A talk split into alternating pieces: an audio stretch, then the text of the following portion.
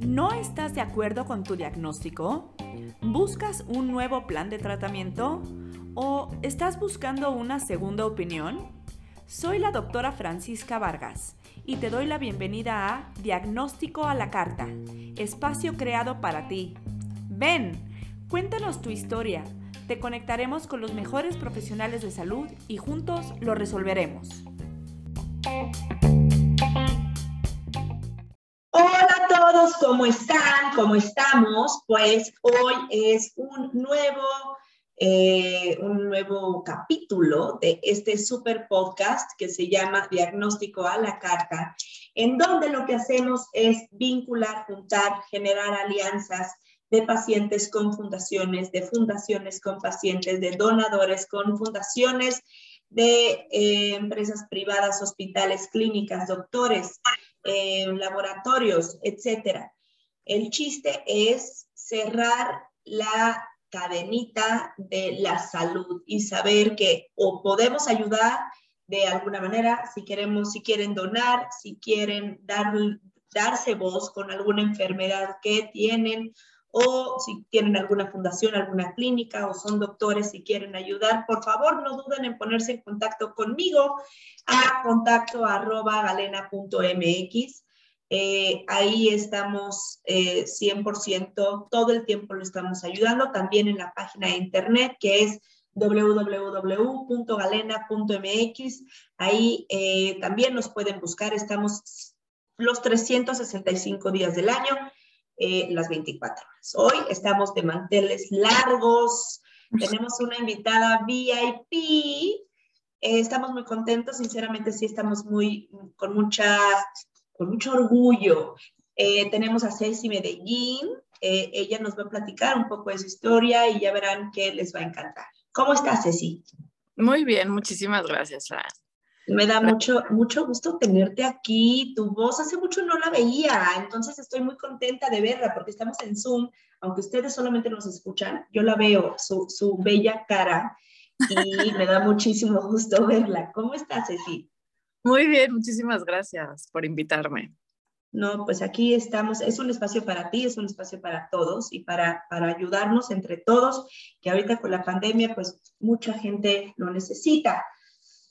Cuéntame, si, ahora sí tienes el micrófono, tienes una historia, eh, pues eh, no, sé si la palabra es increíble, pero totalmente eh, humana, sorprendente, ¿cuál sería el sinónimo? Que realmente nos llena, nos llena el corazón y, queremos escucharte y, ver cómo, pues, qué hacemos, qué, qué sinergia hacemos. Buenísimo, me parece perfecto porque siempre se agradece una ayuda extra a tanta gente que lo necesita. Pues mira, te cuento cómo empecé. Este, todo fue, tengo dos hijos, la primera es Ana, que tiene 12 años, y hace nueve años yo Íñigo, mi segundo hijo. Mm, del embarazo normal, digo, un sustillo por ahí que se arregló, este, pero desde el día que nació, yo sabía, o sea, ayer era mi segundo hijo, y aparte como que tenía yo una, no sé, un feeling, una intuición o ahí algo de que desde el momento en que fue cesárea, desde el momento en que lo sacaron, yo dije, no lloró, salgo en el video, ya sabes, diciendo, ¿qué tiene? No lloro igual, no lloro igual de fuerte, este, ¿no? Todo está normal, todo está perfecto. Y digo, me alargaría muchísimo contando toda la historia, pero empezó a tener como muchas cosas que a mí me llamaban la atención, empezando por el, eh, pues me lo llevaron a las cinco horas y se empezaba a ahogar, entonces me dijeron que tenía como muchísimas flemas, ya sabes, por el parto, aunque no fue parto natural. Este, se ponía morado, había que sacarle todo el líquido y el día que salí del hospital me lo dieron, me dijeron tienes que regresar en un mes porque no pasó el tamiz auditivo dos veces, entonces o una de dos, o es sordo o tiene tapados los conductos auditivos y regresa en un mes. Entonces como que ahí empezó mi, como mi lucha de es normal, no es normal todo lo que le está pasando, ¿no? Claro, primero, antes que nada, es como, como la, la, pues es, es, es, como la noticia, ¿no? Que te, que te lo dicen y aparte pues es, es, es como, oh, lo dice como muy, hola, eh, tío que regreso en un mes, puede ser que sea sordo, bye. Exacto. ¿Cómo, va eso? pero desde ahí como que siempre había como algo dentro que yo decía, algo no es normal, ¿no? O sea, como que yo lo veía y con mi primera hija pesó, nació prematura, un kilo 900, era una cosita chiquitita, flaquitita, y no me daba miedo, la bañaba, todo, era grita, corona, peleona desde chiquita. Y llegó al todo lo contrario, no lloraba. Este, en el día no se despertaba para comer, entonces me decía el pediatra, pues yo lo dejaba dormir, ¿no? Este, mi mamá me decía, pues el sueño es alimento, déjalo dormir. Y hasta que empezó a bajar de peso y en la noche no dormía. Entonces el pediatra me decía, no, lo tienes que despertar cada tres horas. le daba de comer, dormía en una como sillita columpio al lado de mi cama porque a mitad de la noche se empezaba a ahogar, se ponía morado. Entonces con la luz prendida dormíamos sacándole las flemas. Tenía un reflujo a grado impresionante. Le salía la nariz, por la boca, por los lagrimales. Este, un estreñimiento muy importante. Y cuando se empezó a ahogar y todo esto, eh, laringomalacia, que era una inmadurez de la laringe, que con el tiempo iba a mejorar. ¿Cuándo, le diagnosticaron la laringomalacia? O sea, ¿cuántos meses tenía? Pues como tres, cuatro, más o menos. Pero antes bueno, fue lo del, al, mes lo llevé, perdón, ya nunca llegué ahí, pero al mes lo llevé, le volvieron a hacer el, tamiz y resultó, me lo regresaron, me dijeron, no, sí, oye, estaban tapados los ductos. Este, sí, como tú dices, con una como frialdad de, bueno, pues en un mes vemos, ¿no? Y nosotros ese mes era, ¿qué hacemos? Claro, claro, claro. Estaba dormido y prenderle la secadora de pelo así de ¡pum! al lado y no hacía ni, ni movía los ojitos. Entonces yo decía, claro, no oye, o sea, ¿no? Pero bueno, como un miedo que nunca tuve con mi otra hija que pues no comía, era una cosita que no le quedaba la ropa, ¿no? Y él pesaba dos kilos 800, o sea, como que eh, no hacía sentido mi sentimiento con él, mi, así como lo tuve con Ana, ¿no? Que era primeriza además. Y eh, como a los dos meses noté que a la hora que lo acostaba para cambiarlo, los ojos se le movían, así se le quedaban como de un lado, entonces le hicieron estudios, lo llevé al neurólogo, como al mes lo llevé al neurólogo. Y me dijo, tiene nistagmus, que es este, una inmadurez del músculo, no me corregirás si estoy mal, del músculo ocular con el cerebro, hazle estos movimientos y mejora. Entonces ya teníamos... Exacto. Déjame terminar, déjame, les voy a traducir porque Ceci ya es toda una experta y entonces no, no, pues, pues hay, hay gente que, que no entiende. Nistagmus es un movimiento de ojos que es, puede ser de derecha a izquierda muy rápido o de arriba para abajo. Y el origen depende de justamente de si es de derecha a izquierda o de arriba para abajo. Entonces, de ahí se hace un diagnóstico diferencial para ver si es algo central o si es algo del, de, directo. ¿No? O incluso si es algo vestibular de los oídos. Y justamente por esos movimientos, hay, un, hay, una, eh, hay unos movimientos que se hacen para ver de dónde proviene ese, ese, ese nistagmus que menciona Ceci. Entonces, em, ¿qué lo llevas al neurólogo y qué te dijeron? Me dijo, eh, tiene nistagmus, es una inmadurez, va a pasar, hazle ciertos ejercicios diarios, pero tenía un mes y, y pues va a mejorar, no pasa nada, no tiene nada. Después fue lo de, bueno, el reflujo que ya sabemos que tenía, el estreñimiento impresionante que tenía. Después fue lo de la laringomalacia, que por eso producía tanta flema. Y ahí fue donde yo empecé como a atar varios cabos, ¿no? Este, pues no lloraba, que no, no es normal que un bebé no llore para pedir comida. Claro. Era este tema de que pues primero no, es, no oía, ¿no? Y después, bueno, tanta flema, ok. Eh, tiene una inmadurez en el sistema gastrointestinal, por eso el reflujo, tiene una inmadurez en el, esta parte del nistagmus en los ojos, tiene esta inmadurez en la laringe. Entonces yo decía, a ver, esto no me checa, ¿no?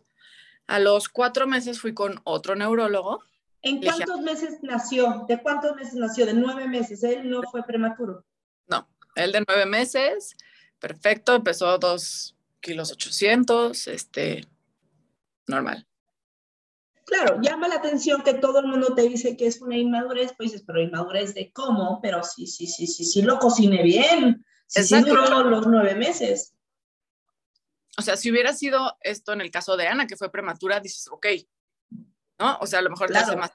Pero en el caso de él, como que algo no, no, no me estaba checando, ¿no? Decía, ¿por qué tanta inmadurez? ¿Por qué tantas cosas, no? Y a los cuatro meses, pues no tenía la cabeza, estaba así, o sea, lo dejabas acostado, lo cargabas y era un recién nacido, o sea, se te escurría. Lo llevé con otro neurólogo, hicieron otros estudios y me dijeron, es este, hipotonía, que es falta de, de fuerza en los músculos. Entonces me dijo, dale tiempo y va a pasar. Y yo dije, ¿cuál dale tiempo? O sea, esto ya son muchas cosas y por mis pistolas lo metía a terapia, ¿no?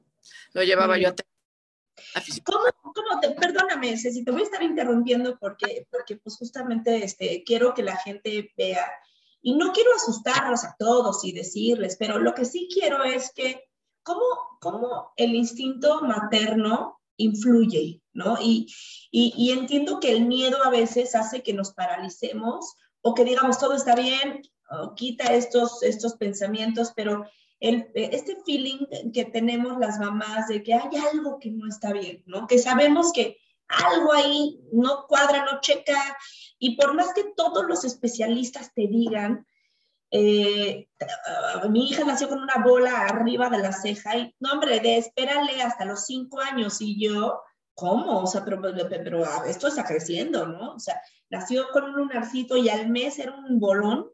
Entonces dije, a los cinco años esto va a ser terrible. Y, y dije, no, y al mes la operé. Y ya, y entonces, ah, y ya, y tiene una cicatriz, igual. Pero el chiste es que, como si lo hubiera dejado cinco años, como me decían los especialistas, era una locura. Y no quiero que todos los especialistas piensen, oye, Fran, ¿de qué hablas? Tú eres doctora, no estés en contra de nosotros. No va por ahí. Lo que va, y quiero que tengan esto, es que por favor no minimicen el feeling que te, tiene la mamá la mamá, se los juro que sabemos que hay algo ahí.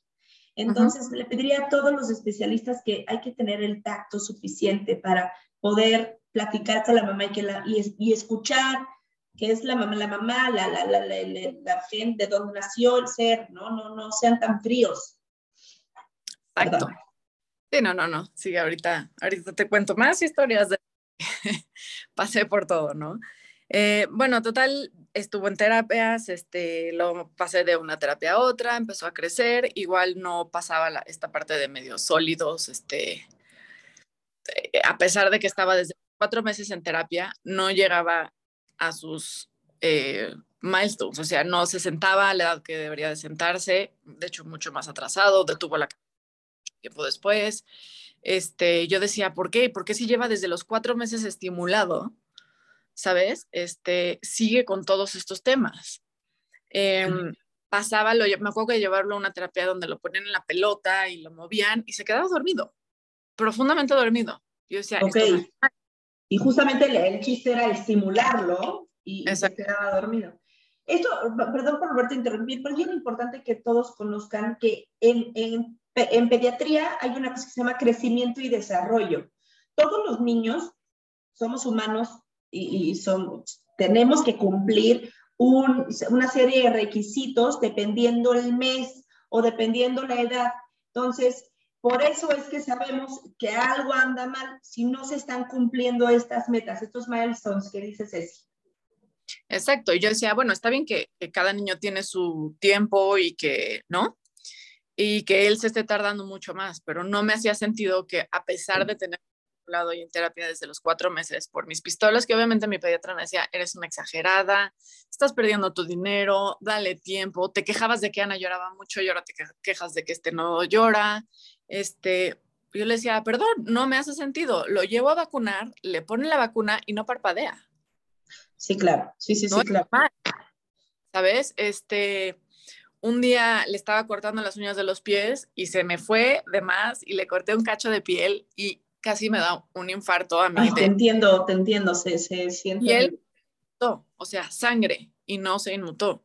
Entonces, eran como muchas cosas que obviamente empecé yo a buscar en todos los doctores. Fui a gastros, a este, neurólogos, los que quieras, eh, otorrinos, pediatras, eh, de diferentes especialidades, porque había muchas cosas que no me estaban checando, ¿no? Obviamente yo ya tenía muchísimos y cada cosa decía yo, esto tampoco es normal. A ver, no es normal que se quede así, que no parpadee en no sé cuánto tiempo, ¿no? O sea, a lo mejor yo ya estaba, me empecé medio a obsesionar con algo tiene mi hijo, algo tiene mi hijo y nadie está uniendo estos puntitos. Nadie me está ayudando a, a ver qué es lo que tiene, ¿no? Como que en los últimos años ha sido bastante triste, pero una realidad ver que obviamente hay doctores muy buenos y y pues no sé, atinados, pero he encontrado contados dos que han tenido esta como humildad y, y como ganas de curiosidad médica, ¿sabes? Como de decir, ok. Y realmente encontrar la causa, lo que está pasando, ayudarte y ver, ¿no? O sea, no te puedo numerar cuántos vi, cuántos doctores de hospitales privados y de hospitales públicos que vi. y no sé, no sé, hay algo que no checa, no sé qué es, vamos a investigar o te voy a mandar con otro especialista. Te dicen, te minimizan el tema, dicen, es este inmadurez general y, pues ten paciencia, dale tiempo. ¿Sabes? Sí, déjame decir una cosa, es bien importante y es algo que yo siempre platico. Este, ¿Por qué cuando hacemos una casa, sí le pedimos ayuda a un arquitecto para que nos haga los planos? Y entonces el arquitecto llega y nos da los planos y nos dice, mira, este es el plan que vamos a hacer en tu casa. Vamos a poner un cuarto acá, vamos a poner una pared acá, las instalaciones acá. Y ya que dices, ah, ok, sí, viene el ingeniero y el constructor y construyen tu casa. En medicina, sí, no hay alguien así. ¿No? hay alguien que realmente oiga al paciente y que te diga, ok, te leo, te leo, veo, ok, vamos a ver. Y que te haga eh, como todo este plan, ¿no? De, tío, ¿qué tienes que hacer esto? Vamos a hacer, ¿sabes? Hagamos un equipo multidisciplinario, que te vean todos y de esta manera tomemos las mejores decisiones. Y, y entonces he intentado, ¿sabes? Que, que justo esto eh, sea más normal, que la gente deje de pedir recomendaciones, porque aunque todo el mundo ya sé, ya sé lo que me van a decir, ya lo sé, todo el mundo me tira hate porque digo esto, pero es que si no saben ni siquiera qué causa un dolor de cabeza, mucho menos van a poder recomendarte a alguien con estos síntomas. Entonces, lo que yo digo es, es que quiero que sepan la peligrosidad que es recomendar a un doctor. Puede ser que a ti te haya ayudado mucho, pero también puede ser que no le ayude a la otra persona. Entonces, yo les pediría a todos los que me están escuchando que dejen en manos la salud a los profesionales de salud y que cada vez, si nosotros, yo me convertí en eso, yo me convertí en una generadora, generadora de alianzas para poder ayudar y decir, ah, ok, te escucho, veo, digo que vamos a hacerte un equipo, justamente lo que hago. Y ya con esto vamos de la manita y vamos a ver qué es lo que tienes. Porque si no, hay, ayer hice una encuesta en Facebook en donde ni siquiera saben que las causas de un dolor de cabeza. Entonces, lo que les pide, pediría a todas, y perdón por interrumpirte, Ceci, es que ese es esto, lo está diciendo Ceci, porque si yo fui con un pediatra, no pediatra, no, con un cardiólogo, porque tengo la presión alta. Y después me piden un, alguien que tiene, se desmaya, ay, pues ve con el cardiólogo, él es el mejor. Entonces la persona puede tener disautonomía o puede tener cualquier cosa, una falla en los electrolitos, lo que sea. Y esta persona lo único que estamos haciendo es hacer que pierda tiempo se llama ventana terapéutica y la ventana terapéutica es súper importante para poder tratar a las diferentes eh, enfermedades en el momento correcto para no dejar que se compliquen o que no siga evolucionando la enfermedad. Perdóname, Ceci. No, no, no. Y bueno, pasó el tiempo, Íñigo ya tenía un año y medio más o menos, y eh, fui con uno de los neurólogos más renombrados que todo el mundo me recomendaba. Eh, fue, él hizo electros, este, todo tipo de estudios, regresó y me dijo, mira, tu hijo no tiene nada, todos los estudios salieron perfectos, tu hijo no tiene nada. le dije, pero es que, a ver, ayúdame a entender, si mi hijo no tiene nada, ¿por qué pasa esto, esto, esto, esto y esto? ¿No? Y le nombré las cosas que me llamaban mucho la atención, porque ya tenía ahí un año y medio. Sí. ¿No? Y este, y me contestó con estas palabras. Me dijo, mira, aquí los estudios dicen que tu hijo no tiene nada. Tú lo que me estás diciendo es que tu hijo tiene autismo. Y aquí el doctor soy yo, no eres tú. Tu hijo no tiene nada, vete a tu casa y disfrútalo. Tú no tienes una idea cómo me puse, porque le dije, perdóname doctor, yo en ningún momento dije que mi hijo tenía autismo. De hecho, pues, mi hijo no tiene autismo. Pero ya sé que usted es el doctor. Yo lo único que le estoy diciendo es lo que mi hijo hace y no hace. Y usted me está diciendo que yo digo que tiene autismo. Está perfecto, me queda clarísimo. Usted no es el doctor indicado para nosotros. Hasta luego, me volteé y me fui. Digo que sí, eso nos enseñan en la carrera, ¿sabías? Nos dicen que nosotros le tenemos que hacer ver al paciente que nosotros somos los que sabemos.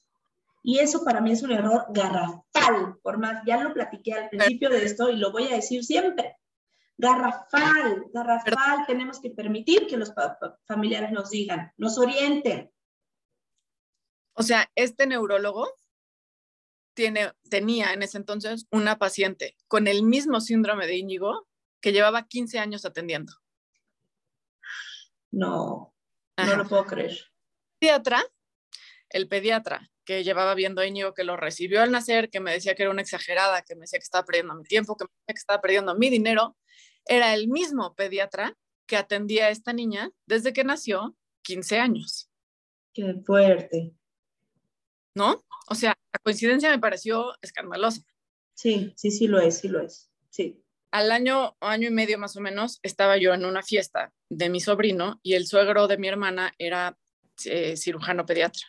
Y me vio en esa fiesta que estaba yo intentando al año y medio igual darle papillas, que se me ahogaba, que lloraba, que se empezaba a pegar y ya empezaba a tener este, conductas autoagresivas, se empezaba a pegar y él fue el primero que tuvo esta curiosidad médica y esta cosa de no sé qué tiene tu hijo. Se me acercó y me dijo, no sé qué tienes, sí. Yo ya lloraba y me dijo, no sé qué tiene, pero yo te voy a ayudar a investigar qué es y a darle un diagnóstico porque a mí también hay algo que me llama la atención. Me dijo, mándame un mail con todo exactamente lo que te llama la atención, lo que no te cuadra, todo, con antecedentes y todo. Le mandé un mail eterno, lo leyó y me dijo, hazle un mapeo genético. Me mandó con una genetista. Nadie en año y medio. Nadie te había mandado con una genetista. ¿Por qué? Porque si físicamente tú ves a mi hijo, a Íñigo, físicamente ahorita tiene rasgos, ¿no? Si ya conoces el síndrome, pero no tiene ninguna como el síndrome de Down, que luego, luego dices, bueno, tiene estos rasgos. Se nota, ajá, claro. O no tenía eh, eh, cosas físicas, alteraciones físicas que dijeran eso, pero hay muchísimas cosas y cada, a lo largo de los años he visto que hay muchísimos síndromes que no tienen características específicas así muy llamativas físicamente y que nadie manda a hacer un estudio genético. Primero, pues, porque es muy caro y luego porque no van más allá de esto y pasan años sin un diagnóstico correcto. Entonces, pues le hice el estudio genético con una genetista primero que nos rompió el corazón, este, con cero tacto, nos cambiamos con Patricia Greter, que ya no nada más es nuestra doctora, es nuestra amiga y la quiero muchísimo. Y ella fue la que nos dio el diagnóstico de Íñigo del síndrome de Agenis. Y el síndrome ¿Qué sentiste? ¿Qué sentí? Sentí como, primero sentí un alivio de decir, a ver, por fin, por fin dimos al año nueve meses, tiene un diagnóstico, tiene un nombre, todo lo que llevaba buscando, o sea, no estoy loca, sí tenía algo, ¿no? Y, y pues ahí está. Obviamente a la hora que nos dieron las características del síndrome, pues se me rompió el alma, ¿no? Este, porque es un síndrome bastante difícil de llevar. Entonces fue como un alivio con un golpe, ¿no? Pero, pero bueno, por fin sabíamos qué es lo que tenía y dije, bueno, por fin alguien, ya no voy a estar como mamá y Gonzalo como papá dando palos de ciego, tomando decisiones que no debería tomar yo porque yo no soy doctor y porque yo no soy terapeuta. Claro. Y entonces yo sentía un peso gigante de decir, porque mi esposo, gracias a Dios, siempre me dijo, si no te late, busca otra opinión, y si no te late, ve, pero él me decía, a ver, también hasta un cierto punto me decía, ya van, ¿cuántos doctores dicen que no es nada? Ya, o sea, déjalo como por la paz, ¿no? Yo le decía, es que no, paz, me decía, bueno, entonces si no te quedas en paz, dale. Pero, este, estas decisiones de si está bien esta terapia, no, no está bien esta terapia, eh, este doctor, este tratamiento, lo que sea, pues ya, ya por fin sentí que alguien me podía orientar, ¿no? Y decirme qué caminito tomar. Y dime una cosa, Ceci. Este, cuando, cuando te dieron, ahorita voy a platicar un, segundito sobre este, este, este síndrome. Yo no soy la especialista, por supuesto que no lo soy, pero es para que todas sepan un, chirrín de, de, este síndrome. Eh,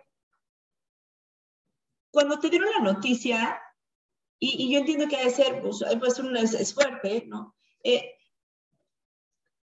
no nos dan en, en medicina ¿no? Eh, y, es algo que a mí me llama mucho la atención, ¿no? No, no nos dicen cómo dar las noticias, ¿no? O sea, nada más dicen, pues si encuentras esto, pues ya, y entonces al paciente hay que darle tal medicamento. Se saltan esa parte, ¿no? Se saltan la parte más importante de cómo darle las noticias a alguien. Y, y, a mí me llama muchísimo la atención porque siempre que le dan un diagnóstico a alguien, me dicen, les pregunto, ¿cómo te dieron el diagnóstico? No, pues fatal, ¿no? Y, y yo también, eh, como paciente, he recibido diagnósticos que digo, wow, ¿cómo tienes tan poco tacto, no? Eh, es, es, es, impresionante. Y qué bueno que esta doctora, que ahora es tu amiga, tuvo el tacto y tuvo el tino y tuvo el... Yo creo que ahí tiene mucho que ver también, es que cuando te dan un diagnóstico tan fuerte, sea de tu hijo, sea tuyo, de tus papás, de quien sea, como que siento que también estás en un momento súper vulnerable, en donde lo que te digan y como te lo digan, siempre va a haber algo que vas a decir, híjole, no, porque te deja esa información como en un, como una cebolla sin capas. Sí, sí. Entonces, cualquier forma, por más amorosa y así que te lo digan, algo siempre te va a molestar y es algo que también he, descubierto, ¿no? Pero de que hay doctores con más tacto que otros, bueno, ¿qué te puedo yo decir? Este, historias de terror y 100% creo que el cómo se lo digas a alguien y cómo puedes, no sé, leer al paciente, cómo lo está tomando, irte un poco por ahí, ¿no? También, o sea, yo, o sea, el, el ver reacción del paciente y ver cómo vas haciéndolo también tiene mucho que ver, ¿no? Claro, claro. Y, y, estar en un duelo, ¿no? Saber que, que, que el, paciente o el familiar no va a salir de ahí diciendo, ay, muchísimas gracias por esta información. Por supuesto que no.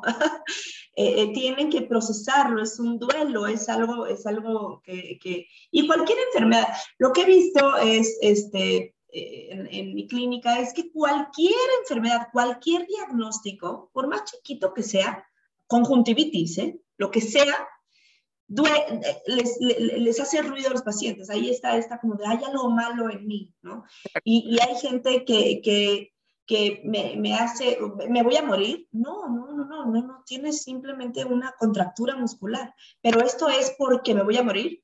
Bueno, sí, la verdad es que sí nos vamos a morir todos en algún momento. Pero eh, el chiste es que quería señalar esto, quería decirles que, que, que Ceci es una súper guerrera. Em, y no ha acabado, por supuesto, falta toda la, toda la historia de cómo, esto es solamente cómo se dio cuenta, ¿no? Lo que ha hecho Ceci es algo totalmente admirable, este, cómo ha logrado voltear el dolor en algo de lucha, en algo que, que pues, creo que la mayoría de todos los que tenemos familiares o que, te, que, tenemos este, alguna enfermedad que es, eh, no es normal que se haga esta lucha. La verdad es que no, no, no hay no hay tanta gente que haga tanta, tanto ruido. si hubiera esta responsabilidad social, otro cuento sería, otro cuento sería y todos tendríamos muchísima más información, pero pues bueno, platícanos un poquito, César. ¿Qué, qué, qué hiciste? Bueno, pues nos dio y, y me enojé. Mi primera reacción fue enojarme muchísimo, no con ella, no con nadie, con, me enojé, ¿no? Me enojé que esa fuera la realidad. El síndrome de Smith-Magenis es genético, es este, pero no es hereditario. Es, le llaman un accidente a la naturaleza. Y es que falta a la hora de la concepción, bueno, a la hora de que se forma el bebé, falta material genético en un brazo del cromosoma 17. Exacto. Entonces, tiene eh, algunas de las características son retraso generalizado en el desarrollo, retraso en aprendizaje, discapacidad intelectual, eh, discapacidad, este, como retraso en, la parte motriz, eh, tienen conductas agresivas y autoagresivas. Y, ahí, perdón por interrumpirte, pero ahí sería como el diagnóstico diferencial que seguramente los doctores poco, que tienen poca experiencia, yo no quiero decir otra palabra, pues por eso piensan en autismo, ¿no? Y también tiene, eh, producen la melatonina, que es lo que hace que tú puedas dormir en la noche. La producen, lo tienen el ciclo invertido. Entonces producen la melatonina de día en vez de noche. Entonces, o sea, llegan a un sueño profundo en el día y en la noche están como si fueran las 10 de la mañana. Este, pues nos dijeron todo esto, nos, nos dijeron, o sea, obviamente empezamos con preguntas, mi esposo mucho más como ecuánime, yo me empecé a enojar, empecé, o sea, quería abrir una ventana, no había ventana, se me faltaba el aire, ¿no? Y pues dijimos, o sea, ¿va a poder ser independiente algún día? No, no creo. Eh, va a ser, pues dijo, va a ser, vamos a saber si puede hablar cuando hable, vamos a saber si puede caminar cuando camine.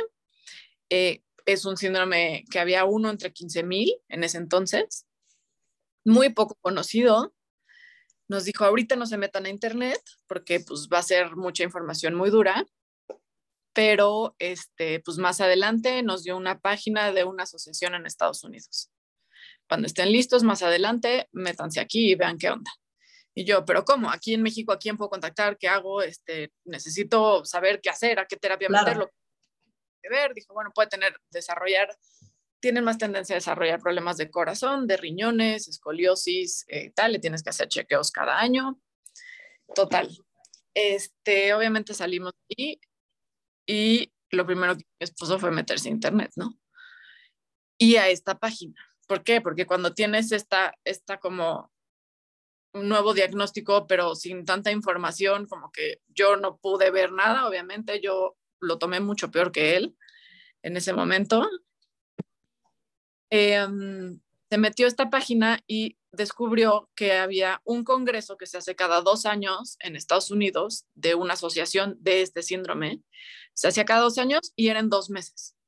Ok, ok. Se registró, me dijo, nos vamos. O sea, unos días después me dijo, encontré esto, es en dos meses nos vamos. Le dije, estás pero mal de la cabeza. O sea, ¿cómo crees? O sea, en dos meses, espérame, estoy, o sea, asimilando esto, pero bueno, en realidad, pues sí, lo que quiero es la más información posible y que me digan qué hacer y tal. En México conocimos a, la mamá de esta niña que tenía 15 años y le dije, a ver, ¿a qué doctor voy? Me dijo, pues voy con tal pediatra. dije, no es cierto, es el mismo que... Y voy con tal neurólogo. Dije, no es cierto, es el mismo que vi. No puede ser. Entonces, por aquí estoy perdida, ¿no? Sí, claro. Fuimos al Congreso y fue así como algo, o sea, lo recuerdo como un antes y después en nuestra vida, porque pues apenas teníamos un diagnóstico de un bebé, ¿sabes? O sea, tenía, no tenía ni dos años. Y pues nos fuimos, agarramos nuestros pantalones y, vámonos. y dijimos, pues, agarrar el toro por los cuernos y tener toda la información que podamos, nos fuimos. Y obviamente llegamos con un miedo espantoso porque pues había desde niños chiquitos hasta adultos con el síndrome, ¿no? y había familias y había de todo, entonces como que fue un golpe con nuestro futuro y nuestra nueva realidad a los dos meses de haber tenido este diagnóstico. Y había una junta para todos los que íbamos como por primera vez o que teníamos un nuevo diagnóstico. Y ahí me acuerdo que nos sentamos, cada quien decía, pues soy de tal lugar, este, mi hijo lo acaban de diagnosticar y tiene tantos años. Y ahí llegaron familias que en Estados Unidos, americanos, que decían, pues nosotros somos de tal y acaban de diagnosticar a nuestro hijo que tiene 18 años. Y nosotros somos tal y nuestro hijo lo acaban de diagnosticar y tiene 30 años. Y así, adultos grandes. Y entonces fue como un decir, gracias a Dios que tenemos este diagnóstico tan pronto, porque obviamente la intervención, pues creo que es, hace, hace la diferencia, ¿no? Y sobre todo, mental de la familia, ¿no? Imagínate llevar 30 años como los últimos dos que tuvimos nosotros, me parece. Sí, sí, sí, una locura. Y, y, y aquí, perdón por interrumpirte, pero hay aquí la importancia de, de no minimizar síntomas no minimizar síntomas y que realmente ver lo que está pasando y decir, ok, esto no es normal, ¿no? Y, y, y acudir y buscar y... Claro, tenían como diagnósticos diferentes de autismo, pero en realidad tienen ahí un, sí tienen síntomas muy similares al autismo, pero son niños súper cariñosos, súper, este, o sea, muy conectados ¿sabes? O sea, conectan, de hecho, súper sociales, este, de, de, hacer esta conexión que, que, algunos, la mayoría de los niños con autismo no tienen. Entonces, muchísimas cosas muy parecidas y estereotipas y, y, demás, tienen esta parte de que sí conectan, ¿no? A otros les decían, pues, que tenían retraso mental, que tenían retraso en el desarrollo, o sea, nada como específico. Y esa era la primera junta la que tuvimos en el Congreso, que era de tres días intensivos de, de, de, pues de conferencias y de todo tipo de especialistas hablando del síndrome. Y me acuerdo que saliendo de esa primera junta, le dije a Gonzalo, o sea, si esto pasa aquí en Estados Unidos, imagínate en México. O sea, en México, una persona más. O sea, en México, ¿cuántas personas llegan a tener esta, pues, este, pues, no sé, un estudio genético. Imagínate, son niños que pues a lo mejor físicamente se ven normales, pero son agresivos, tienen autoagresión, ¿cómo los tratarán? Este, me empezó a dar como vuelta esa y a pesar de que estaba deshecha, ¿no? Con, con todo lo que estábamos viviendo, como que me salió un, tengo que hacer algo en México. Porque si aquí hay 300 familias, o sea, empecé a hacer mis números, si en México somos tantos habitantes y es uno entre cada 15, hay 800 personas en México con Smith Magenis, por estadística, más o menos. Y sabemos de dos. Tienen que haber más. Y si una persona nace su hijo y tiene Smith Magenis, ¿cuántos años si es que tiene la suerte de llegar a un diagnóstico correcto? ¿No? ¿Y quién los va a cachar como necesitamos nosotros que nos cachen ahorita para decir, a ver, va a estar difícil, pero va a estar bien, tienes que hacer esto, tienes que ver a estos especialistas, tienes que ir a estas terapias, ¿no? Entonces, como que todo el fin de semana me la pasé intentando ver cómo podía yo replicar algo de lo que estaba viendo en México. Y eso fue, o sea, muchas personas me dicen, qué maravilla, qué admirable, lo agradezco muchísimo, pero en realidad fue algo como que me salvó a mí, del proceso en el que estaba. Ok, ok, eso, eso es, sí, sí, sí, claro, como que te ayudó, ¿no? Te empoderó. Sí, claro, o sea, yo ya iba en picada, ¿no? Y esa idea de, la simple idea o fantasía de poder ayudar a otras familias que estaban viviendo lo que nosotros, o en condiciones mejores o en condiciones peores, el poder hacer como comunidad y decir, a ver, no eres la única que está viviendo esto, te entiendo, eh, vámonos por aquí, el empezar a maquinar y a lo mejor poner mi atención y mi energía en el mismo síndrome y en mi hijo, pero enfocado a ver a otras familias y poder ayudar a alguien más, fue lo que en mi proceso personal, en mi duelo, me ayudó muchísimo. Claro, claro. Regresé a México y, y, dije, claro, voy a hacer esto. Empecé muy, muy, este, pues empecé a hablar con todos los terapeutas que veía Íñigo, a ver, por favor, y ustedes sean parte de, ahora dije yo, trabajé años en finanzas, no tenía la más remota idea de cómo empezar a hacer una fundación claro. y para formar todo esto.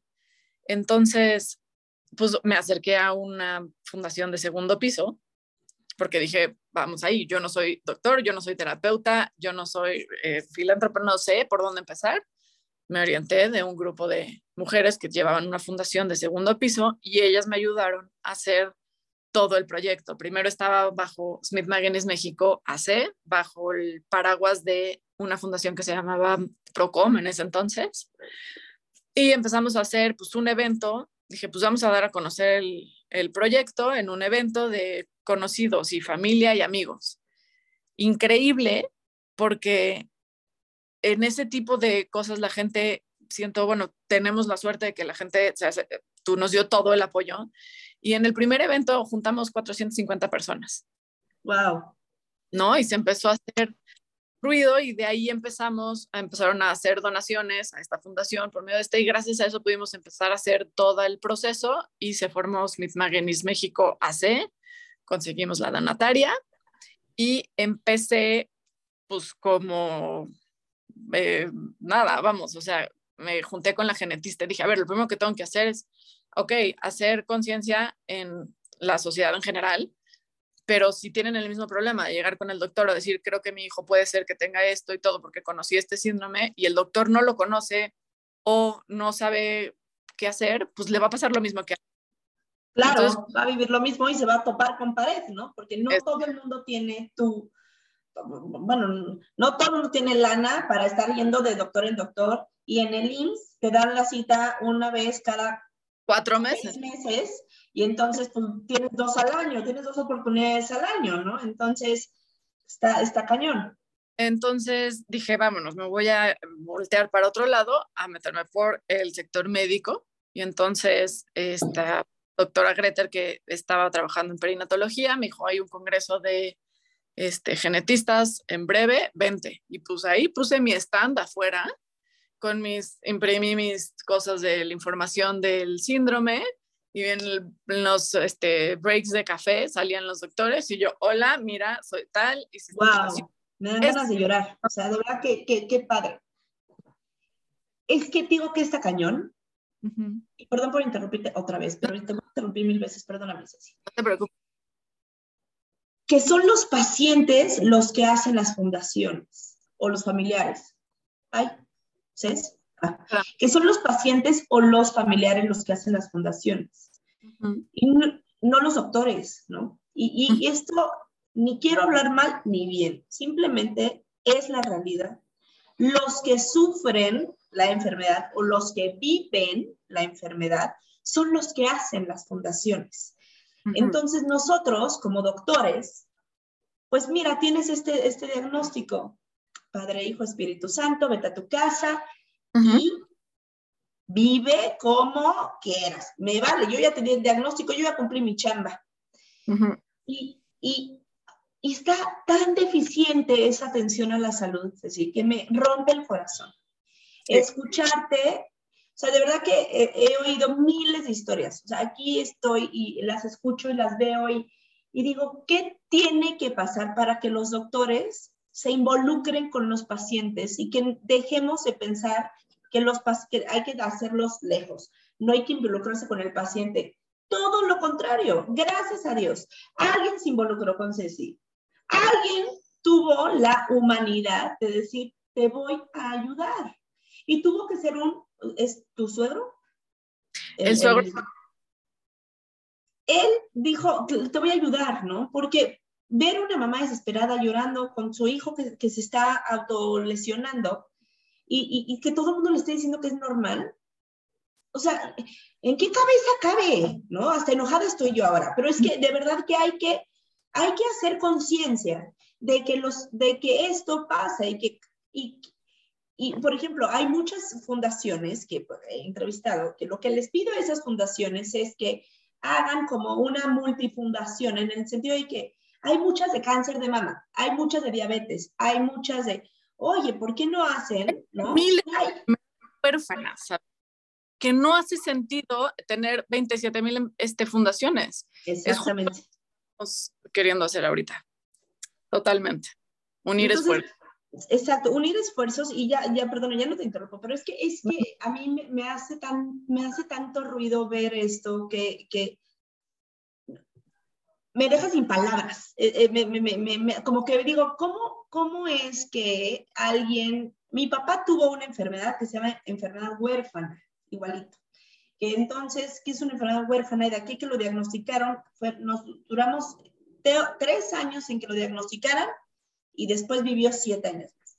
Pero tres años de que nadie nos decía nada. Una vez un cardiólogo dijo, es que se comió una lata de sardinas mala. Y dije, no, estoy segura que eso no es. O sea, ¿cómo puede ser eso? El cuate está delirando. O sea, no, ¿cómo, cómo, no? Entonces, lo que les pido a todos es, es, este, de verdad que yo voy a trabajar en, en generar más alianzas, es, ¿cuál sería? tener la humildad como profesionales de la salud de escuchar a los pacientes. Y todos, y por el otro lado, los pacientes y familias de los pacientes, si tienen una enfermedad o un familiar y hay que luchar, no digo que hagan lo que Ceci hizo, Ceci es alguien admirable y es alguien increíble, pero, no, no, pero que levanten la voz, ¿no? Que realmente vean algo que hice yo sola, ¿sabes? O sea, fue como algo que se, se dio y me ayudaron muchísimas personas a llevarlo a cabo, ¿sabes? No, no, no me quiero colgar la medalla yo solita. Fue también un, un grupo de personas que se pusieron las pilas conmigo y que creyeron en el mismo proyecto y se, y se, y se logró, ¿no? No sé. Aquí estamos para que levanten la voz, ¿no? He, escuchado muchos pacientes en que me dicen, es que tengo esto y no sé a dónde ir, ¿no? Y me he ido con miles de doctores y no tengo ni idea con quién ir. Entonces, de verdad que aquí estoy para ayudarles a, intentar juntar toda la información y, y como dice Ceci, ver los hilos y decir, ah, mira, tienes esto y tienes esto y tienes esto, tan siquiera vamos por acá. No te digo que yo te voy a curar, yo soy una vil y vulgar médico general, pero de ahí vamos por acá, ¿no? Hay que, hay que encontrar quienes sí nos pueden... Lo que yo siempre digo, Ceci, es que eh, lo que me gusta, y, lo digo en cada podcast, que no basta con la intención, ¿no? O sea, hay gente que quiere ayudar, pero no basta con la intención, se tiene que incluir profesión o, profesión, o seriedad. Entonces, eh, alguien que se está ahogando, ¡ay, hay que ayudarlo! Muy bien, si no sabes hacer la maniobra de Heimlich, poco vas a poder ayudar. Entonces, lo que digo es, si tú quieres ayudar de alguna manera, dona, haz alianzas, alza la voz, encuentra gente que te pueda ayudar. No, no nos quedemos solamente llorando en nuestros laureles, hay que hacer un poco más, hay que alzar la voz, hay que porque solamente de esta manera la sociedad, y como su nombre bien lo indica, sociedad civil, puede, podemos hacer muchísimas cosas. O sea, eh, eh, seguramente en México eh, eras la única fundación que veía este síndrome. Sí, claro. Sí, sí, vamos, o sea, los doctores yo llegaba y les decía, ¿qué creen? Por fin ya sé lo que tiene mi hijo, tiene este síndrome. Y me decían, perdón, no lo conozco. Este, ¿qué es? Entonces yo ya tenía mi flyer de flyer de información para médicos con términos médicos, de información para escuelas, de información para este, la sociedad en general. Y ayudó muchísimo ese congreso de perinatología que te dije, porque pues tal cual yo le pasaba a los genetistas de diferentes lados de la República la información y les decía, si llegas, este es un síndrome, dice, sí, creo que sí me acuerdo, lo escuché en la carrera, pero pues no lo tengo en mi top of mind qué es lo que yo quería, ¿no? Que es que supieran que existía, que lo tuvieran presente. Por si llegaban pacientes con sospecha de eso, les dije, si te llega algún paciente con esto, esto, esto y esto, y tienes sospecha de eso, y no pueden mandarlo o por en el IMSS, lo que sea, para hacerle un estudio genético, acude conmigo. Márcame y nosotros como fundación pagamos el estudio genético, el cariotipo o el este, microarreglos o lo que sea necesario.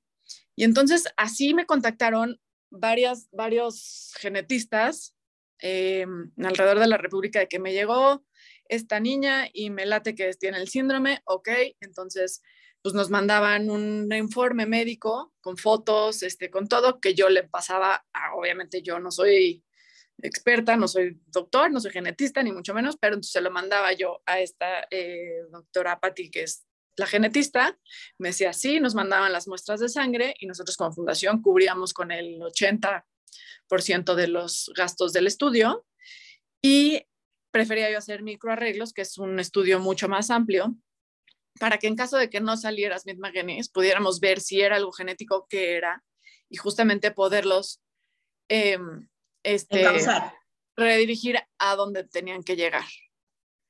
Este, no fue nada fácil. Obviamente no sabían lo que me estaba metiendo al hacer una fundación.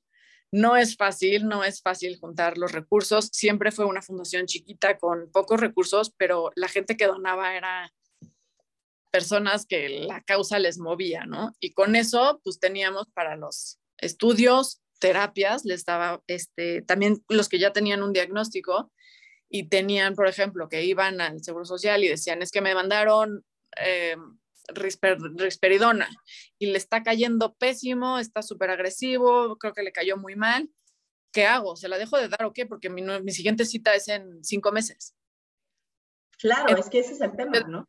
Eso, eso es lo que no puede ser. No puedes tener al niño así y tú, eh, o tú decidir si se la dejas de dar de un día para otro, si es una medicina que puedes dejar de un día para otro, no. Entonces, como que yo decía, pues nosotros somos muy afortunados en tener la suerte de poder tener acceso a estos doctores el día siguiente si quería. Entonces, eso es lo que buscábamos en la fundación. Les conseguíamos en donde estuvieran, en, bueno, les buscamos en donde estén de la República un neurólogo particular.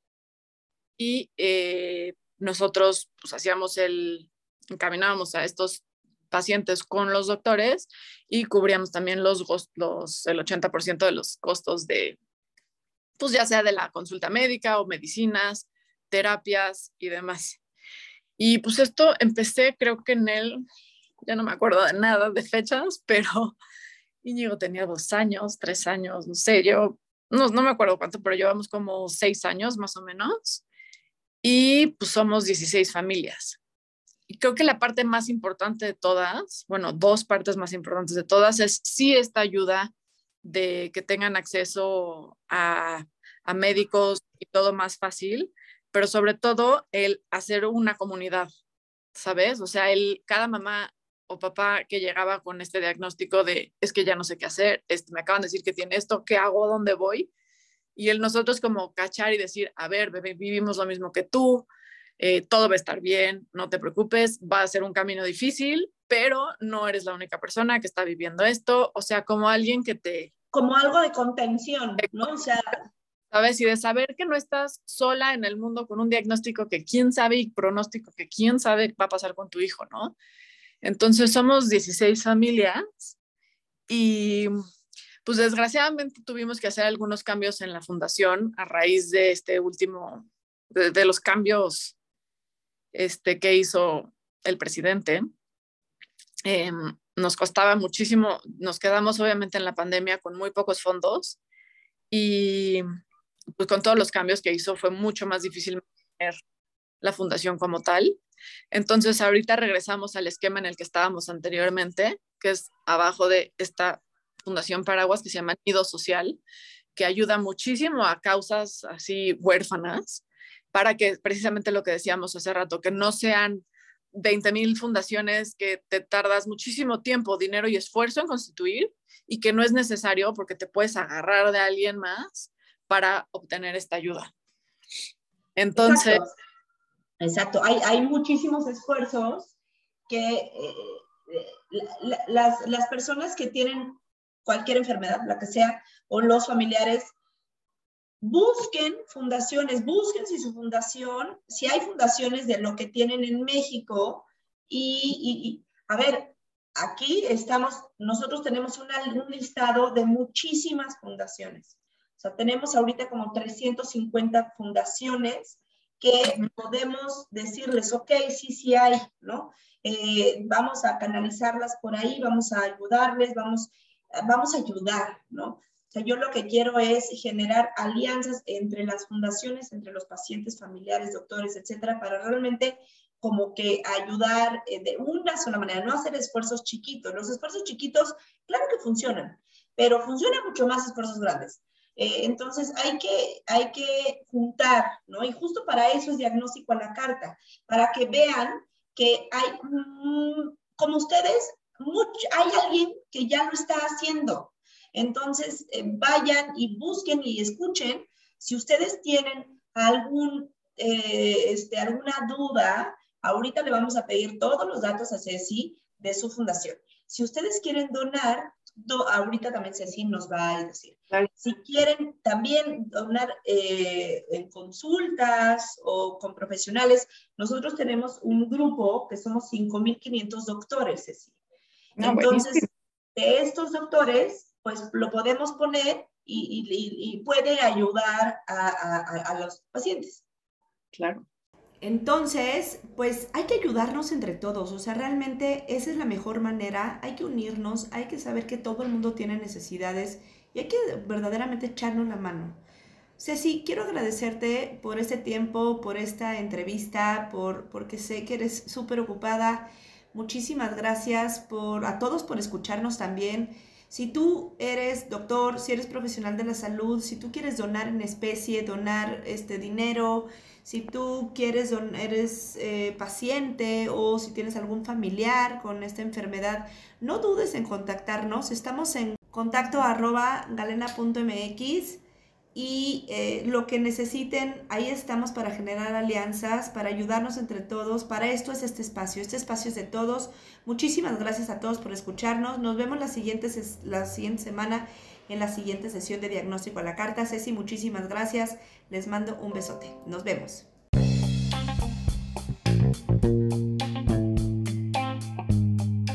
Esto fue Diagnóstico a la Carta. No te pierdas nuestro próximo podcast con un nuevo caso médico por resolver. Y recuerda, si tus síntomas se parecen al caso de hoy o eres un profesional de la salud con experiencia en este tema, escríbenos a contacto Juntos lo resolveremos.